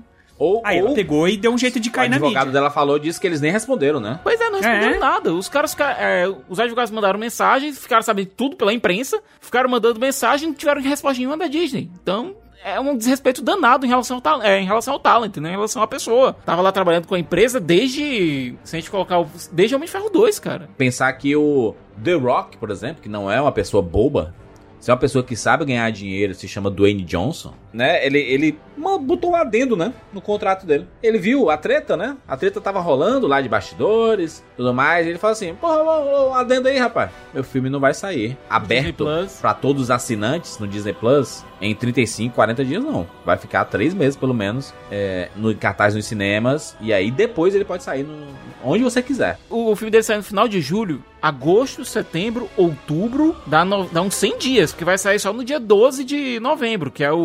aniversário do Disney Plus. Ou seja, vai ficar 100, quase 100 dias, exclusivo, é, entre aspas, exclusivo nos cinemas, que agora você não pode comprar. É, tinha aquela janela de compra de 15 dias, depois só no cinema. É, o, o fato é que ele, ele foi muito esperto nesse sentido, né? É, porque até o Kevin Feige ficou. Quando ele, ele te- Do lado dela, Bom, né? Pelo menos é o que ele fala. Que ele ficou sabendo e ele ficou bem irado, né? Ficou bem bravo, porque, pô, é é uma atriz que contribuiu. Acho que a gente pode dizer que uma boa, uma boa parte da fortuna da Disney Não, ela é a maior vingadora tá de nos todas, filmes da cara. Marvel, cara. E, porra, é um legado que meu, manchou. Manchou, não é, não foi bonito. É, é muito é muito maluco que isso tenha acontecido, assim. Parte de respeito, né? É porque as empresas são grandes, né, cara? Os caras nem se conversam lá. E, e, e Rogério, tem um detalhe, né? Durante todo esse período, a gente não quase não passou 10 dias sem o Bob Chapek dar uma, dar uma bola fora, né? É, o Bob Chapek, né, tá tentando. O Bob Chapek é o presidente da Disney, né? É um cara que não tem tato. Ele não tem tato pra lidar com talentos. E, diferente do Bob Iger, né? Que era o presidente por muito, muitas décadas. Aliás, talvez um dos caras mais importantes da história da Disney se chama Bob Iger. É o cara que efetivou compras de estúdios como a própria Pixar, como, como Lucasfilm, como a Marvel. É o cara que fez tudo isso, que, li, que lidou com todos esses talentos, com a Fox. Ele jamais falaria em público o que o Bob Chapek falou. De chamar o, o Shang-Chi, cara, que é um super-herói extremamente representativo. A gente pode colocar até no mesmo patamar de Pantera Negra ali, saca? Ele chamar o filme de experimento, tá ligado? De, de ah, não, esse aqui não, esse filme aqui é um experimento. E, e vi o protagonista do filme, o, o Simu Lewis, disse assim, cara, experimento do caralho, meu irmão. Como assim, brother? A gente aqui tem, muita gente trabalhou nessa, nessa parada aqui pra fazer acontecer. Como assim experimento, mano? Sim, mas não que o Bob Iger também fosse um cara que, né, não tivesse seus problemas aí, né? O cara é mais experiente em relação a como É, lidar vai, com a Esse situação. caso da Scarlett Johansson jamais teria ido a público. Ah, não. É, Com e, certeza e não. teria sido resolvido em bastidores. Sim, e, e- e sem muita. sem muito prejuízo. Eles achavam, é, eles achavam que ela provavelmente ia desistir, né? Porque ela se coloca em uma posição delicada, porque ela coloca em risco a carreira dela. Ninguém quer ficar chamando uma pessoa que vai depois colocar você de jeito negativo na imprensa. Então, é um risco muito grande pra, pra própria Scarlett Johansson isso que ela fez, porque todo mundo agora, a gente já tá há mais de um mês dessa história. Todo mundo vai falar de qualquer tipo de processo, de dessa possível greve, de é, novo- novos tipos de pagamento por causa do negócio dos streamings, de qualquer coisa de talento. Gente, é a mesma coisa. Ah, porque o processo da Scarlett Johansson? Ah, porque a Scarlett Johansson? Ah, porque o caso da Scarlett Johansson não se fala mais sobre. Ah, o processo é sobre o, a mudança no modelo de pagamento dos streams. Não, não. É o caso Scarlett Johansson. Ela batizou esse nome, esse negócio, sabe? Todo mundo só fala dela. Cara, não que ator que não aí. coloca isso no contrato hoje em dia? Todo ator deve colocar. Ator, atriz que eu digo, né? Todo mundo, as Sim. estrelas, todas devem estar colocando isso em contrato, cara. Se for pra streaming, vocês vão ter que me pagar tanto, entendeu? Ou, quando for pra streaming, vocês vão ter que me pagar tanto. Coisa que. Talvez a Netflix, por exemplo, a- a- né, que é uma das pioneiras, ela deve ter passado muito filme sem pagar direito é, pagar direito ali, de repente, só pro estúdio, pra distribuidor e tal. Agora, cara, esses contratos devem estar rolando assim, ó. Quando for pra streaming, eu também quero receber uma partezinha aqui. Claro, pros grandes, as grandes estrelas. Né? Que ao invés de só ter a bilheteria, que nem tinha antes, né? Tinha muitas, muitos astros aí que é, chegavam lá, ah, de bilheteria vai ter tanto. Mas aí depois, quando o filme saía em Blu-ray, home video, sabe-se lá Deus que for, na Netflix, o cara não ganhava mais, acabou, encerrou ali. Hoje em dia, duvido. Esses contratos todos devem estar assim, ó. Quando estreia no cinema é, tem uma porcentagem, mas quando sair no streamer tem uma porcentagem. É, se sair no segundo streamer tem uma porcentagem, assim vai. É outra ordem, é outra parada. Uma coisa que é importante se falar também aqui sobre esse processo inteiro é que desde lá, eu diria que 2014, 2015, a gente vê uma discussão entre cineastas defendendo o cinema a ferro e fogo, né? E sendo contra alguma coisa que. Se bem que essa é uma história. A história do cinema é sobre isso, né? É sobre uma mídia nova surgindo e aí, meu Deus, vai matar o cinema. Como foi quando surgiu a TV, né? Surgiu a TV, meu Deus, a inimiga do cinema. É porque as pessoas pararam de ir ao cinema e depois continuaram, né? Voltaram a ir ao cinema. É, o stream ele passa por isso, né? A gente viu que lá, quando saiu aquele Beast of No Nation e o boicote dele nos festivais, e as pessoas falando que isso não é cinema, é stream, papapá, pipipipó. Nesse período aqui, a gente viu muitos cineastas falando sobre esses assuntos, né? Alguns de forma mais romântica, né? Outros de forma mais é, pujantes. Eu diria que o Nolan foi um desses, né? Que falou que o HBO Max, inclusive, é o pior stream do mercado. Ele claramente não, né? Ele tava, ele tava bravo ali, viu? Ele tava bravo, ele claramente não, não Sem usou outros streams. nem de longe é. pessoal. Nem de longe é. Nossa, nem de longe mesmo. E a Não gente viu. citaremos nomes, É, mas, pô... É, a, a gente, a gente viu essa- essas discussões, né, sobre os cineastas se posicionando, querendo defender a experiência de ir ao cinema em detrimento. É tipo assim, parece que pra, pra você defender o cinema você tem que falar mal do streaming, ou pra você defender o streaming você tem que falar mal da ida ao cinema, né? A gente não consegue falar. Tipo assim, cara, ir ao cinema é massa e assistir no streaming também é massa. É, sempre tem que ter algum embate, uma comparação, mas é porque ambos estão disputando. É, mas são né? duas são experiências diferentes. É. O fato é que são experiências diferentes. E assim, a gente pode, obviamente, uma experiência combina mais com o momento atual, que é o streaming, porque a gente ainda tá em uma pandemia.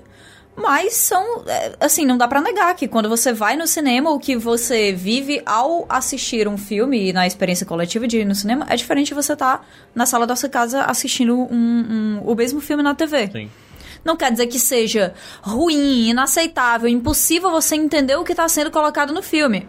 Mas existe uma diferença. O que eu tô vendo aqui o comportamento de alguns cineastas é tipo assim, parece que a gente voltou algumas décadas quando um filme deixar de ir pro cinema e ir direto pra locadora, pro VHS, pro DVD, era uma coisa assim, meu Deus, que fiasco, que coisa, ai meu Deus, é uma mídia inferior. Eu tô vendo o comportamento de, umas galera assim que parece que se sair, se deixar de ir pro cinema e for pro streaming, meu Deus, que coisa absurda, vocês estão tá inferiorizando sua obra. E eu acho que essa discussão parece cíclica em Hollywood, né? A gente, a gente tem um caso, por exemplo, da Márcia Lucas, a esposa do Jorge Lucas, né? Que saiu um, foi, foi lançado um livro e que tem vários depoimentos dela e tudo, e inclusive dela falando de pessoas como Coppola, como Martin Scorsese, o Spielberg, que lá nos anos 70 já falavam mal de alguns filmes, blockbusters, olha aí, né? Filmes populares, filmes que é, ocupavam, que levavam muitas pessoas ao cinema e, e deixavam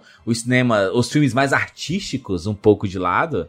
Eles já, já falavam mal, e, ou seja, um negócio, é um negócio cíclico, né, em Hollywood, né? Parece que sempre vai se repetir. Toda vez que tiver algo que chame mais atenção do que o lançamento de cinema, que seja mais popular, que ocupe mais espaço, é, sempre vai ter essa discussão, né? Então a gente viu vários depoimentos de cineastas sendo a favor e contra o streaming. Mas claro, brother, você só quer bater em quem tá lá em cima, né? O streaming tá com os números crescendo absurdamente, enquanto os números de cinema estão sempre caindo, porque, enfim, o cinema passou por um baque absurdo. É, a própria Marvel, né? Ah, Por que a Marvel é sempre alvo? Quando, né, o po- pobre do- dos diretores estão lá, né, cineastas e tudo, querendo falar dos seus filmes. Aí os seus jornalistas, e a Marvel, hein, mano? Eita, e a Marvel aí, hein? Ixi, e a Marvel, hein? Aí o cara, putz, o cara acaba tendo que falar, o cara que já não gosta muito de- desse rolê, acaba tendo que falar e passar por situações em que o filme que ele tá querendo divulgar não ganha tanto destaque enquanto o assunto que ele tá, né? O parêntese da entrevista acaba sendo sobre outra coisa, né? É porque é da natureza do ser humano bater quem tá,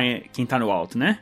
Você mira em quem tá na sua frente, quem tá lá, quem tá lá em cima. Porque você imagina você pegar um diretor que nem o Scorsese, por exemplo, e começar a falar sobre.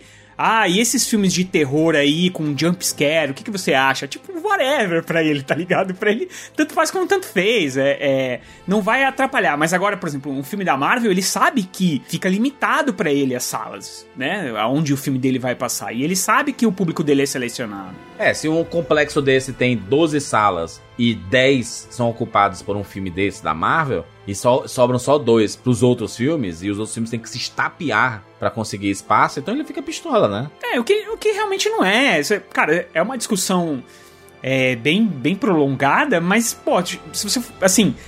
Ge- Generalizando, realmente não é legal quando você só tem uma coisa passando no lugar, né, cara? Porque você fica muito limitado. Rogério, só pra citar aqui, só para citar aqui direto, certo? Scorsese é, tô citando aqui o livro é, Como a geração sexo, drogas e rock and roll salvou Hollywood, certo? Easy Riders, Raging Bulls, certo? Página 361, capítulo intitulado Star Grana, abre aspas. Scorsese e Altman têm uma visão mais sombria, é, diz Scorsese. Eles não estão é, subsidiando coisa alguma. Eles são tudo, é isso tudo que existe. A pessoa que quer, tem algo a dizer num filme tem que fazê-lo por 50 dólares. Eles estão sufocando todo o resto. E Altman, é, no, ano, no verão passado eu tentei achar um filme para assistir, então fui ao dois multiplexes em Beverly Hills. Todas as salas estavam exibindo O Mundo Perdido, Jurassic Park, Com Nair, A Rota da Fuga, O Casamento do Meu Melhor Amigo e A Outra Face. Não havia um único filme com uma pessoa inteligente, inteligente pudesse dizer: Esse eu quero ver. Tudo se tornou um grande parque de diversões. É a morte do cinema. Eu amo quando acaba assim, é a morte do cinema. Quem foi que falou isso, Kera? Quem foi que falou isso? É, foi o Altman, o Robert Altman. E a Márcia Lucas complementou: Tenho nojo da indústria americana de cinema agora. Havia tantos filmes bons e uma parte de mim acha que Star Wars é, em parte, responsável pela direção que a indústria tomou e me sinto muito mal com isso. Página 361, página 362 de é, Easy Riders, Raging Bulls, como a geração sexo, drogas e rock and roll salvou Hollywood. Capítulo Star Granas. É, meu amigo. É As isso, o coisas, que é elas engraçado. vão- as coisas elas vão mudando, né? Pra, de, de época em época e, e eu acho que o estilo narrativo também. Não, que- sabe o que, não, sabe o que acontece? É, tem uma incoerência muito absurda aí, porque se você pegar o Irlandês, que é o filme novo do Scorsese, Eu, não- eu, só, eu, só, eu só não gosto dessa coisa. Eu não gosto dessa, dessa necessidade de você chegar e dizer assim: ah, é porque eu sou uma pessoa inteligente, então eu vou perder meu tempo assistindo Star Wars, entendeu? Não, e a outra face, mano. Como assim, tá ligado? Puta do filme. Mas, mas é, olha como é incoerente isso, né? Porque o Scorsese, o filme dele que é o irlandês, que saiu numa plataforma que fez com que o mundo inteiro pudesse assistir o filme dele no dia 1, né? É, é uma plataforma que, ao mesmo tempo que lança o, o filme irlandês, ele lança 345 comédias românticas, 915 blockbusters, 300 milhões de séries que saem toda semana e que batem. A, a gente não sabe a bilheteria, entre aspas, né? O quanto, é, quanto de pessoas assistiram o irlandês, mas eu posso te garantir que foi o triplo ou quádruplo ou 10 vezes mais do que o Silêncio, que era o último filme que ele tinha, que ele tinha lançado no cinema. Então, quer dizer, essa, essa é, capilaridade que, que o streaming, por exemplo, dá para um filme do Scorsese e para um filme de qualquer outro diretor que é, colocar o seu filme lá, por exemplo, o Roma, do Cuarón, é um filme que teria sido visto pouquíssimo no cinema. Nossa, pouquíssimo. Entendeu? E aí todo mundo pôde acompanhar. Por exemplo, aqui no Brasil não teria chegado em cinemas de interior. A gente recebe muita mensagem no Rapadura, tanto no Instagram quanto no. Toda vez que a gente toca nesse tipo de assunto, e a gente vai receber com certeza quando as pessoas ouvirem esse podcast, a gente recebe muita mensagem de pessoas falando assim, cara. Esses diretores eles, e esses atores, eles nunca pensam que aqui, por exemplo, onde eu moro, numa cidade aqui. Às vezes no interior de São Paulo, não precisa ser em outro lugar. Aqui no interior de São Paulo só tem uma sala de cinema que vai passar um filme da Marvel dois meses depois que estreou. É, é, fora daqui, ou que não chega o filme tal. Por exemplo, é, estreou um filme grande, tipo, só vai ter aquele filme. Não tem esses multiplex. A a galera só fica pensando sempre nos grandes centros urbanos, Nova York, Los Angeles, é, São Paulo, é, Fortaleza mesmo, que tem várias salas de cinema. Mas, cara, a maioria dos países tem pouquíssimas salas de cinema. Então, quando você estreia um filme num streaming, cara, você tá dando um acesso absurdo. A gente, olha, a gente tá gravando esse podcast agora e hoje em dia o maior sucesso, nesse exato momento que a gente tá falando agora, o maior sucesso no mundo inteiro que todo mundo tá falando é uma série de TV coreana. Quando que isso ia acontecer se não fosse por, por conta de um streaming? Então, quer dizer, é uma. é- é- é- os caras ficarem pensando dessa forma em 2021 é uma besteira sem fim, cara. Sem e. Rogério, é aquela coisa. A gente tá num momento luz do fim do túnel, certo? Não é um momento saímos da pandemia, é um momento luz do fim do túnel. Muitas salas de cinema fecharam, a gente sabe disso. A gente teve aqui é, no Brasil recentemente uma notícia de que algumas salas de cinema patro- patrocinadas pelo Itaú iam fechar. Fech- Sim, fecharam, né? Muitos É, cinemas fecharam, tiveram- né? É, fecharam e algumas outros patrocinadores conseguiram manter e tal. Tem al- algumas das salas, não todas. ex- Algumas das salas. algumas delas, mas outras realmente foram perdidas pra sempre aí. Então a gente tá ainda num momento que tá muito complicado. Levar pessoas de volta ao cinema depois desse um ano e meio vai ser difícil, sabe? Eu não tô falando, não tô falando do pessoal, ah, do público fiel da Marvel, do público fiel de Star Wars. Eu tô falando do cara que tá num shopping, tá sem fazer nada por uma ou duas horas e entra no cinema pra ver um filme. Tô falando do público mais comum, do público mais comum, público entre aspas civil.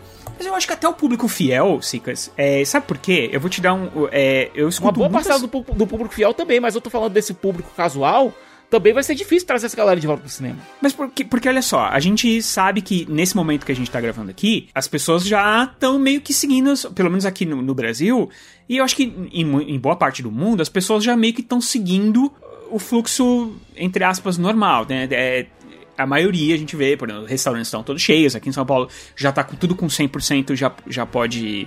Tirando alguma coisa ou outra tipo show e tal, essas coisas, as coisas já tem, já estão mais ou menos é, normalizadas.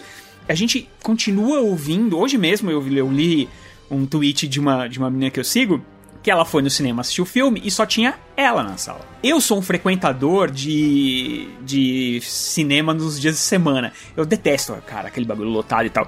Mas assim, mesmo quando você vai, tipo, numa quinta-feira tarde, quando eu ia, né? Numa terça-feira tarde, às vezes até de segunda eu ia, eu adorava de segunda, que era que tinha menos gente. Tinha, sei lá, umas 20, 25 pessoas na sala. Hoje em dia é super normal você ouvir assim como o relato dessa, dessa pessoa que eu sigo, dessa menina que eu sigo, que só tinha ela no cinema. Acho que eu faço isso mais pra ter informações reais sobre a situação. De vez em quando eu entro nesses sites de venda de ingresso pra ver uma sessão assim, uma sessão aleatória pra ver o quanto que foi vendido. E cara, tem um monte de sessão assim que tá 5 minutos pra começar com nenhum ingresso vendido. Vários, vários. Shang- Shang-Chi, Shang-Chi eu assisti na quinta-feira de estreia e tinha eu e mais quatro pessoas na sala. Eu vou dizer, Rogério, que antes da pandemia tiveram várias situações em que só tinha eu também na sala. Então, assim, não é, não é algo exclusivo do momento. Às vezes, sessões. É por isso que eles colocam esses filmes tão populares pra ocupar. Mas é o que eu te falei, é, é- mas, mas é o que eu tô falando. Eu não tô falando que é. Eu falando assim, que é mais. Hoje em dia, tá mais normal você ouvir esse tipo de relato. Eu, cara, eu posso contar. Sei lá, eu acho que no cinema que eu fui, tipo, que só tinha eu, foi uma vez na vida. Mas.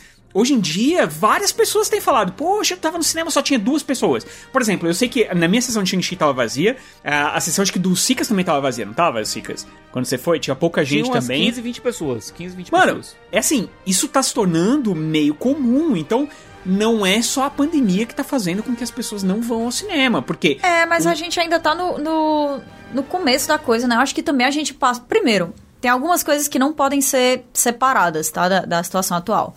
A gente tá em uma crise econômica muito grande. As pessoas, elas não têm, não têm grana pra investir em entretenimento agora, como tinham há um tempo atrás. e o cinema não baixou, né? Segundo. Não e- baixou os preços. Sim. E segundo, a gente ainda tá realmente saindo ali do período da pandemia. Isso quer dizer um monte de coisas. Isso quer di- dizer que tem gente que não tá indo porque ainda tá preocupado, tem gente que não tá indo porque faz parte de algum grupo de risco ou mora com alguém que faz parte de algum grupo de risco, principalmente agora com a discussão da variante Delta, é uma coisa que voltou a ser uma preocupação muito grande. É, e terceiro, quando a gente passa agora um ano e meio do cinema fechado, praticamente, o hábito de ir no cinema ele é uma coisa que vai se esvaindo. O hábito de ir no shopping é uma coisa que vai se esvaindo. Eu acho que depois que as coisas começarem a realmente a gente tiver alcançado um, um período um pouco mais longo da normalidade, é que a gente vai ter um pouco mais de noção se as pessoas vão voltar a ir pro cinema ou não com o ritmo pelo menos similar ao que era antes. Eu não acho que vai ser a mesma coisa, tá? Porque agora as opções são outras e agora as pessoas entenderam que dá pra, pra não ir ou dá pra ir em casa. E eu acho que tem muita gente que talvez não curte, talvez não tem tanta vontade assim, e agora essas pessoas têm outras opções. Ou não podem ir realmente, né? Como é o caso dessas outras cidades, como a gente fala aqui um milhão de vezes em todos os conteúdos que são produzidos do Rapadura, porque a gente se importa muito com isso. Mas eu acho que, que ainda tá muito no começo pra gente ter noção, assim. Eu. Faz mais de um ano e meio que eu, não, que eu não vou no cinema, né? Eu fico imaginando como é que vai ser quando eu entrar na sala de cinema de novo. E não é porque eu não quero ir ou porque eu não tô in- interessada, entendeu? É porque, por enquanto, não dá. O meu retorno foi com o Shang-Chi, né? Eu, há uns duas semanas atrás, eu retornei aos cinemas, depois de um ano e seis meses, é, ter a minha experiência com o Shang-Chi. E ao mesmo tempo que foi muito legal, porque foi meu retorno e é muito massa. Cara, cinema é foda, é uma experiência maravilhosa, é um lugar social fantástico pra, pra estar, sabe? Pra assistir com pessoas. Mas eu fui com todo o dis- distanciamento, né, que tem na- nas salas, né, que você escolhe uma poltrona, e duas do lado esquerdo, duas do lado direito, uma de cima, uma de baixo, se distancia. É, a gente ainda tem limitação de pessoas, né, na, na sala. E fui com duas máscaras, mas morrendo de medo, sabe, de, de tirar, e gente sentando e tirando a máscara, saca? E comendo pipoca, por ter tirado a máscara, por ter eh, comido a pipoca e não colocou a máscara de volta, e não tem nenhum controle do cinema, sabe? O cinema não entra pra isso assim, ei gente, não pode ficar sem máscara, isso aqui. É, sabe, tem, tem alguns comportamentos assim que meio que falam assim, cara, talvez não eu não, eu não repita tantas vezes, apesar de que eu quero ver vários filmes desses filmes, e aí vou ver, né? O próprio James Bond, que a gente vai fazer podcast, é, Duna, é, Eternos, Homem-Aranha, todos esses filmes eu vou ver no cinema, mas é, ainda assim tentando buscar sessões que não estejam tão cheias pra evitar esse tipo de situação, porque, cara, a gente passou por uma, uma situação muito pesada, a gente tá passando ainda, né? Por mais que nós estejamos um pouco é, um pouco mais seguros por, né, a gente ter conseguido se vacinar com as duas doses, ainda assim é risco, né? Ainda assim é risco, infelizmente, né? Olha, juras, eu tava vendo aqui um, o ingresso.com e tava dando uma olhada em umas sessões de 007, depen- é, em São Paulo especificamente. Em algumas, é, em algumas salas de um grande cinema, sessão quase lotada. Outras de outras salas menores, aí já tá realmente quase ninguém, sabe? Então só com poucas pessoas. Então vai depender muito. Tem gente, inclusive até como a Kat falou, tem gente que não, tá, não vai priorizar cinema em meio a uma crise econômica. Tá ganhando pouco dinheiro, não pode gastar 50, é, 30, 40, 50 reais num ingresso de cinema. Então isso também vai atrapalhar essa retomada. É, eu acho assim, a gente, a gente até falava isso aí, sei lá, seis meses atrás, e aí eu acho que realmente você podia colocar como um recorte. Eu acho que hoje em dia as pessoas que não estão frequentando são um recorte. Porque assim, Sim. é, a maioria das pessoas eu vejo que.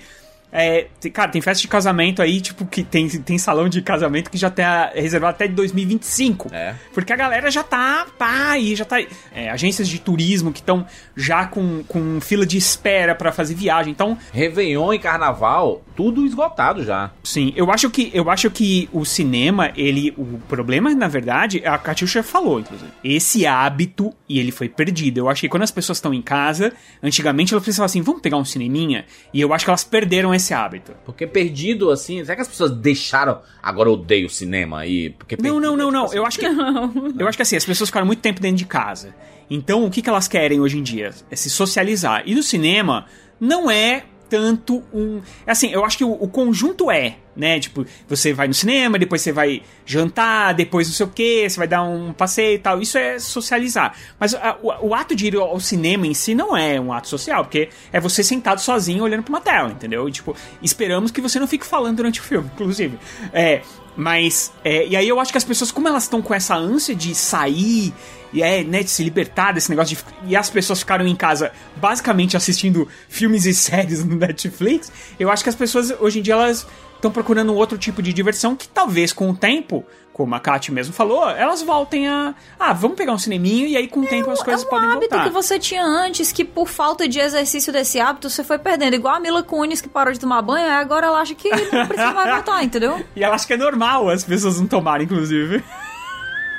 Negócio estranho pra caralho, como é que a pessoa não gosta de tomar banho, caralho. E ela falou que não toma banho porque ela não, Não, saía. ela disse que na Não. pandemia não precisa tomar banho, uma coisa assim. É, porque de ninguém via ela. Não, mas obviamente, né? Tudo, é, tudo também é muito exagerado em cima disso. A gente mora em Fortaleza, então por conta do calor a gente toma uns três banhos por Mas, dia. é- mas era um hábito, era um hábito de você ter que fazer certas coisas, você sair. Por exemplo, ó, eu tinha o hábito de todo final de semana. Todo final de banho, por semana. exemplo. É, né? É isso aí, todo mundo sabe. É, eu tinha o hábito de todo final de semana me encontrar com as minhas amigas. Ou a gente ia no shopping, ia no cinema, ou a gente ia aqui no posto de gasolina aqui do lado, comprava uma cerveja, ficava conversando, ou a gente ia aqui na padaria do lado, tomava sopa, programas realmente variados. e eu perdi esses hábitos, entendeu? Eu perdi totalmente, eu- assim, não tem mais, porque de- depois que eu deixei de fazer isso, até, até a sensação de final de semana acabou se misturando muito com a sensação de semana. É- é- são coisas que eu não consigo mais separar tão bem na minha vida, mas eu acredito que Vai retornar? uma vez que as coisas realmente se normalizem, a gente vai voltar a dizer, ei, tu vai fazer o quê? Sexta-feira, acabou tal coisa, vamos, vamos, vamos se ver? Vamos, vamos tomar uma sopa, quarta-feira à noite aqui, estamos desocupados. E aos poucos, com o tempo, essa coisa vai se retomando. Eu acho que o hábito do cinema é a mesma coisa, só que o hábito do cinema, assim como esses outros hábitos de é, diversões, que você acaba tendo que investir uma grana pra fazer esse tipo de coisa, é, é, obviamente elas vão ser diminuídas no cenário econômico atual. Vamos tomar uma sopa. Não, e tem uma Ei, estranheza. eu amo esse programa, não fala. Eu gosto de tomar sopa na padaria também.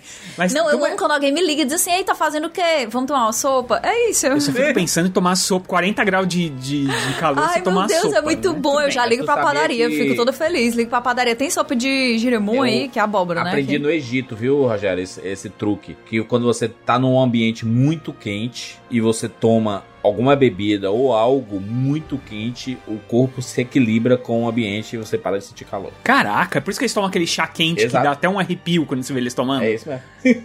Tá um calor, 53 graus, o cara tomando chá quente. Eu amo tomar chá quente e sopa. Eu amo. Eu não sei, ó, eu tive. A gente pode falar. Eu queria falar só um pouquinho da experiência de ter ido ao cinema. Eu também fui assistir o Shang-Chi pela primeira. Eu já tinha ido em algumas cabines de imprensa é, que foram bem selecionadas, assim, né? Eles dividiram. Antigamente ia toda a imprensa numa sala só. Eu lembro que no. Quando a gente foi assistir La La Land, por exemplo, eu lembro que encheu a sala e aí ficou gente de fora e foi uma, uma briga, porque o cara falou assim: não, pega um banquinho e eu sento aqui. E aí a, a, da assessoria de imprensa falou: desculpa, não dá, infelizmente deu algum problema que a gente convidou gente a mais do que cabia na sala. O cara saiu revoltado e deve ter xingado o filme pra caralho. Mas de qualquer forma. É, hoje em dia, é, com as cabines, eles, eles dividiram. Então, tem um dia para um tanto de, é, de, de, jornalistas, depois tem um outro dia para tanto, e assim vai, né? Então, eu, eu, tinha ido em algumas com muito poucas pessoas, mas o Shang-Chi eu fui no cinema numa sessão comercial pela primeira vez. Eu confesso para vocês que eu fiquei nervoso, assim. Tipo, quando eu entrei na sala, você fica meio que olhando em volta, assim. Tanto que quando eu fui na primeira cabine também foi a mesma coisa. Mas eu acho que numa sessão comercial, que sabia que estava aberta, que podia ir muitas pessoas, eu não sabia quantas pessoas iam. É, mas aí conforme foi chegando um, dois, três, quatro, aí eu uf, relaxei. Mas obviamente mas eu sabe tirei o que eu senti, Rogério? Eu senti o som mais alto. Porque, tipo assim, eu, como, como eu passei um ano e seis meses sem ir ao cinema, cara, o, o som é um negócio, né, que é é o chamariz do cinema ao, ao, lado da imagem, do tamanho da imagem, né? É o grande chamariz de você ver no cinema. É, é a coisa que você não consegue replicar na sua casa, né? Você pode, você consegue replicar muitas pessoas assistindo, porque pode juntar os amigos e para ver em casa aqui também. Uma tela do tamanho da do cinema e com som do tamanho do cinema, a gente não consegue replicar. Então, quando eu fui assistir numa sala IMAX, né? E aí começa aquele barulho, meu Deus do céu, como é alto o cinema. Passei muito tempo sem isso, né, cara? Fiquei até deslumbrado, cara. Não, foi tão impressionante para mim. A primeira cabine que eu fui foi a do Tenet. Tipo, teve uma, teve uma cabine lá que eu não fui e tal, e depois eles fizeram uma cabine diferente. E aí teve uma, uma segunda chamada, digamos assim. Porque acho que nem os, naquela época nem os jornalistas estavam querendo embarcar e tal. E aí eu acabei indo e foi numa sala IMAX. Pra você ter uma ideia, eu saí do filme gostando. Porque foi tão impactante ter voltado numa sala de cinema depois de muito tempo. E o som realmente foi uma coisa que me chamou muita atenção. Que eu saí assim impactado. Aí depois eu fui assistir. E eu mal consigo ir assistir. De tão chato que eu acho que o filme é, entendeu? Mas a, a experiência do cinema, ela é. Não, não, não dá pra. Por mais que você tenha o som surround. É, 20.0, que você tenha uma tela de 93 polegadas em casa, não é a mesma coisa da sala do cinema, do IMAX e tudo mais, entendeu? É, e, mas... e, e tudo bem, cara, a gente precisa entender que realmente é diferente, que realmente não é a mesma coisa, mas que é isso aí. Às vezes a gente quer ver em casa, a gente, às vezes a gente quer ver no cinema, às vezes a gente pode ver no cinema, às vezes a gente não pode ver no cinema. Ponto. Mas isso combina com aquela ideia que eu te falei no começo, de esperar. Eu acho que hoje, que hoje em dia as pessoas vão nas redes sociais e elas realmente falam: assistir Round 6 agora, é... cadê o, a próxima temporada? Calma, bicho, acabou de sair o negócio, não tem próxima temporada ainda.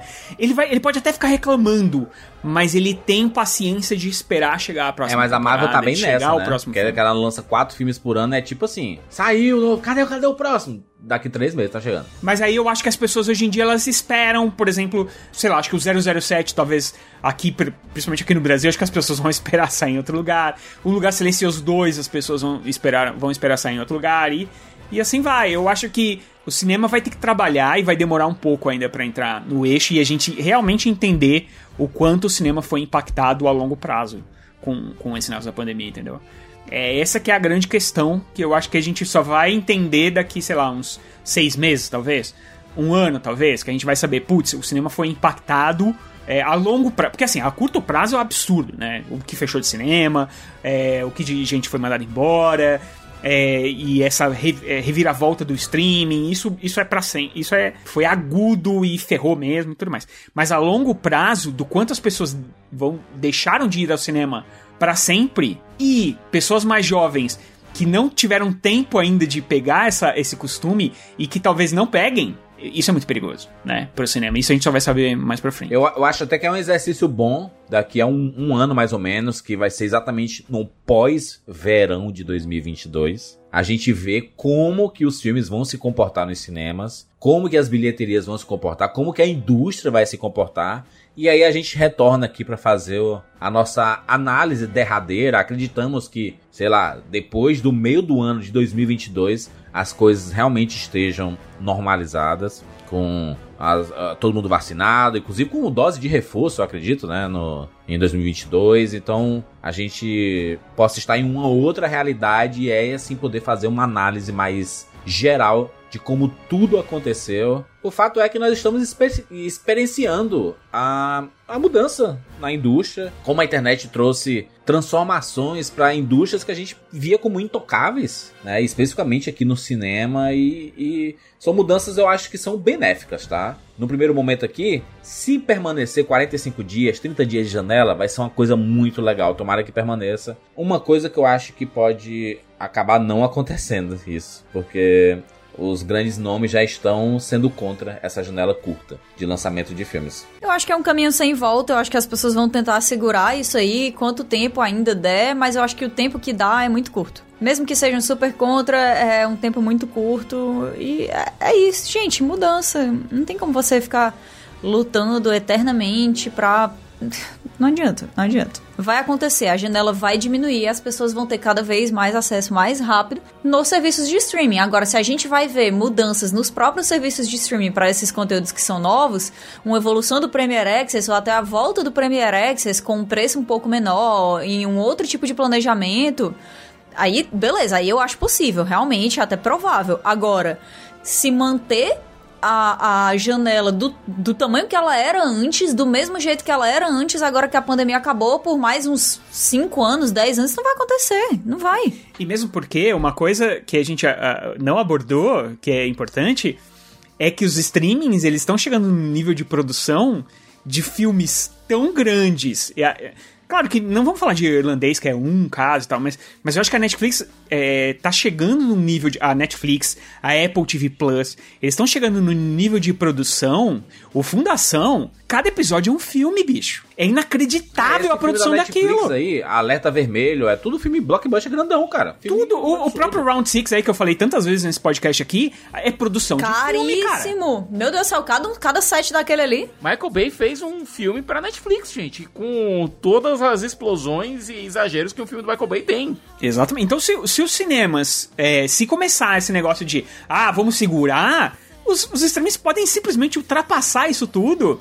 E aí os caras vão ter que repensar de novo. Cara, imagina uma Disney Plus tendo que lançar um filme criado para o Disney Plus. Entendeu? Ela não cria séries pra Disney? É, é da Marvel talvez ela vai ter que criar um filme pra Marvel. A entendeu? HBO Max ela vai lançar filmes próprios do universo DC, com um orçamento grande. O Resgate, filme lá do Chris Hemsworth, foi visto por mais de 100 milhões de pessoas, cara. Que filme. E é produção de cinema, de cinema. Foi visto mais de 100 milhões, por 100 milhões de pessoas, assim. São poucos. Você conta na mão, assim. Cara, é sucesso. Sucesso demais. Então, é, é uma coisa pra gente se analisar e a gente gosta de fazer essas análise. Inclusive, é muito bacana você poder revisitar esses podcasts anteriores, em que a gente meio que faz previsões do que vai acontecer um pouco mais à frente. Então, será que a gente acertou? Sabe, sabe revista de, video, de videogame antiga, quando você. Claro, não os vícios da, das, uhum. das, revistas de videogame, mas assim, as notícias que você lia. Ah, vai sair tal jogo, aí é um jogo que nunca saiu. Ou, ah, tal jogo, será que vai ser legal? E aí, puta, é o jogo da vida. Os caras mal sabiam que ia ser